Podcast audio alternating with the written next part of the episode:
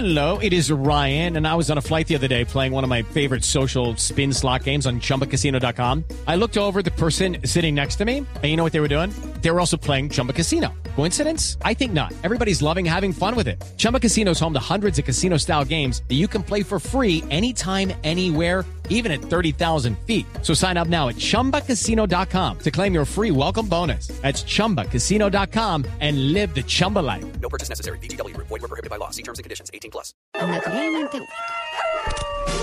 En Blue Jeans, The Oscar goes to 3, Run, Forrest, run! 2, Here's Johnny. 1, Or go fuck yourself. acción.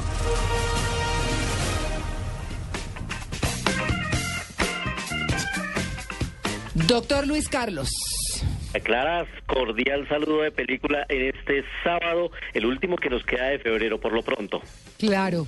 No, por Y- supuesto. Y arrancamos con, con eh, recomendados muy chéveres porque eh, se está moviendo mucho la cartelera con muchos géneros y uno de esos eh, es una película infantil de esas que a usted le gustan, María Clara, para ir en familia, para ir Sí, con sus hijos, sí. que se estrena la próxima semana, pero hoy tenemos función promocional con nuestros cinefanáticos. A todos les digo siempre que estén pendientes de arroba soy cinefanático y arroba en blue jeans porque siempre estamos ahí regalando boletas, inicialmente para nuestros cinefanáticos de Bogotá, pero ya después vamos a gestionar otras ciudades. Y va a llegar esta cinta que se llama Las aventuras de Peabody y Sherman, una cinta en 3D divertidísima. Aquí es la historia de un perro súper inteligente que tiene eh, como mascota a un niño. Aquí la, la historia se ha invertido y este perro súper inteligente tiene una máquina del tiempo que los hará vivir unas grandes aventuras en varios periodos de la historia y además de eso con mucho humor. La verdad es que es una cinta recomendadísima. El director es Rob Minkoff. Él eh, tiene ya experiencia en películas infantiles. Él fue uno de los directores del Rey León, por ejemplo, la película de 1994.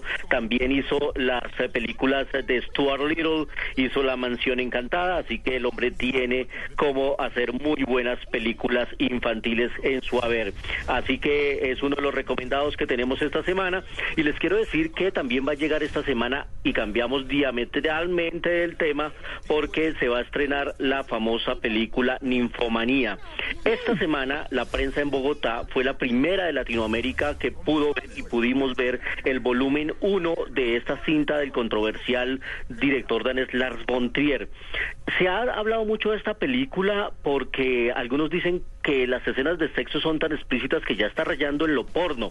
Pues bueno, por lo menos el volumen 1, aunque tiene algunas escenas de sexo explícito, ahonda más en el personaje de una mujer que está contando su historia y relata cómo es que termina convirtiéndose en una ninfómana.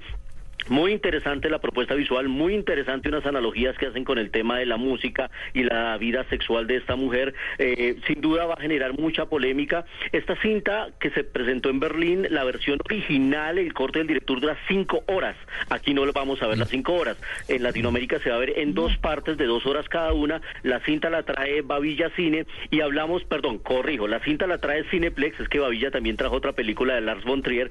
Eh, eh, Cineplex trae esta película y hablamos justamente con su directora y gerente que ha traído la mayoría de las películas de Lars von Trier como eh, Contra Viento y Marea, también trajo Bailarín en la Oscuridad y ella también le apostó a traer esta cinta de Ninfomanía. Así que escuchemos a Elba y por qué decide traer esta película a Colombia.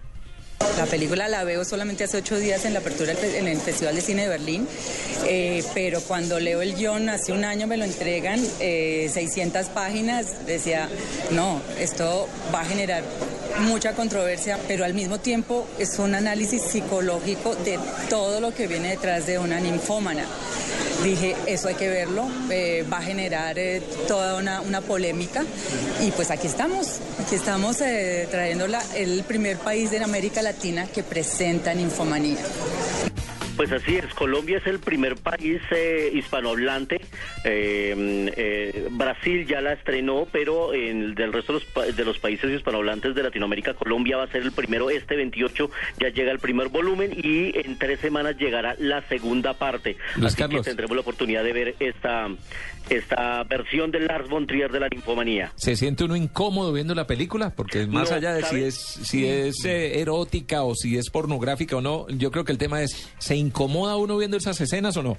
No, por lo menos las del volumen 1, que, que fue la película que vimos esta semana, no. Yo me sentí más incómodo, por ejemplo, en las, en las escenas de, de, sexo lésbico de la película La vida de Adele. Ahí me sentí más obligado a ser un boyorista, casi que amarrado a la silla y deseando que se acabe rápido la escena porque es larga, extensa. Aquí no, aquí las escenas suceden y se justifican en medio del relato. Lo que la segunda parte va a ser más explícita y va a ser más dura en cuanto a las escenas, va a ser más carnal. Que vamos a ver qué nos va a presentar esta continuación de la historia y les contaré cuando la podamos ver. Pero por lo menos la primera parte creo que aborda muy bien el tema, creo que está muy bien manejado, fotográficamente está muy bien hecho dentro de los parámetros que maneja Lars von Trier del Dogma 95, de una cámara al hombro, de una luz natural. Hay grandes actores en esta película, así que por lo pronto es muy interesante este experimento. Y hay un dato adicional, hay un colombiano que participa en la película en la edición de sonido. Él se llama Carlos García, él hizo la edición de sonido en sala, todo lo que se llama el foley, esos efectos que se hacen con algunos instrumentos para recrear algunos sonidos de la película. También hablamos con él y aquí nos cuenta su experiencia en la película. Yo fui encargado de editar los efectos sala, foley de la película y, y hacer un premix general ¿no? de toda la película. Yo trabajé en la versión de seis horas, que es una película bastante larga. y también para mí fue una novedad ver ahora esta versión editada, ¿no? esta versión comercial, por así decirlo. Y, y ha, sido, ha sido interesante, o sea, porque tú trabajas eh, cada parte del sonido de una película, pues hace una cosa muy específica. Edité, premezclé una versión de la película, entonces llegar aquí y verla con, con sus músicas y con otro, algunos otros ambientes y otras cosas, pues es muy, muy, muy interesante. 35 milímetros en Blue Jeans.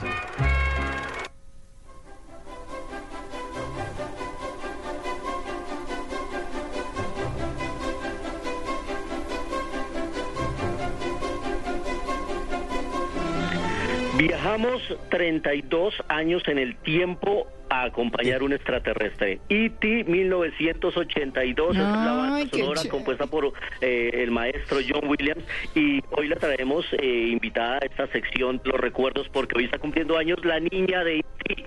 Ah, Drew Barrymore está hoy cumpliendo años, está cumpliendo 39 años. claro, claro. Y se sigue dejando crecer la cumbamba, ¿cierto? ¿Por qué? Sí.